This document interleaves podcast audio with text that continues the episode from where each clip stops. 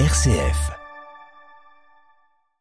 Il est 7h56 sur RCF, nous sommes le vendredi 3 novembre et il est temps pour moi d'accueillir Nathalie Linard. Bonjour Nathalie. Bonjour Grégoire. Alors vous allez nous parler d'une actualité qui revient par essence chaque année. Eh oui, parce que s'il est des sujets, Grégoire, qui reviennent tous les ans à la même époque, c'est bien celui de la mort, évoqué au moment de la Toussaint. Non pas celui des morts décomptés quotidiennement du fait des guerres, mais bien la mort avec un grand thème, comme ce temps de la vie, si effrayant pour certains, si mystérieux pour d'autres, si tabou pour beaucoup.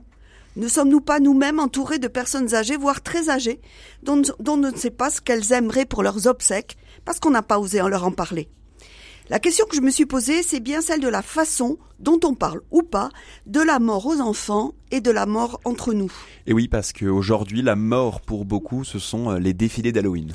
Absolument, Grégoire. Et j'ai ainsi assisté mardi à quand j'ai vu quantité de petits déguisés en sorcières et autres mmh. monstres, accompagnés de leurs parents porteurs de masques terrifiants.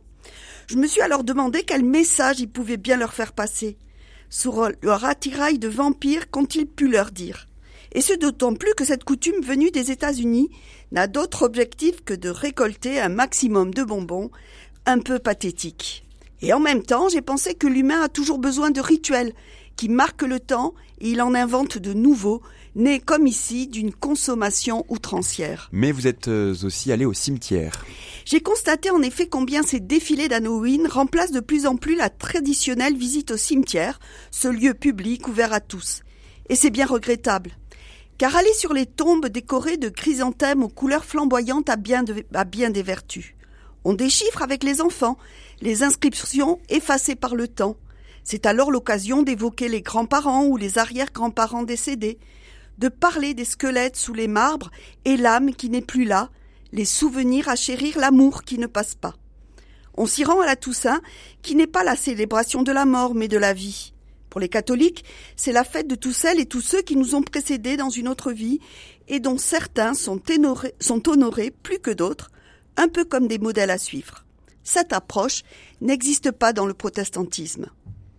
Les protestants n'évoquent pas les saints.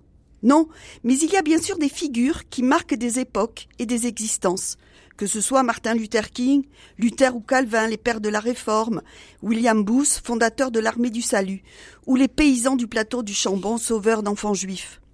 Oui, évoquer ces figures permet de raviver le courage pour mener les combats d'aujourd'hui. La différence est sans doute que les protestants ne les prient pas, puisqu'il n'y a pas pour eux d'intermédiaire entre les croyants et Dieu le Père, si ce n'est son Fils. Quant au 31 octobre, il est pour les protestants la fête de la Réformation, celle qui commémore ce jour de 1517, où le moine Luther publia ses 95 thèses, dont l'une affirmait Le véritable trésor de l'Église, c'est l'évangile de Jésus-Christ un 31 octobre parce que la Toussaint était synonyme à l'époque de commerce des reliques et des indulgences.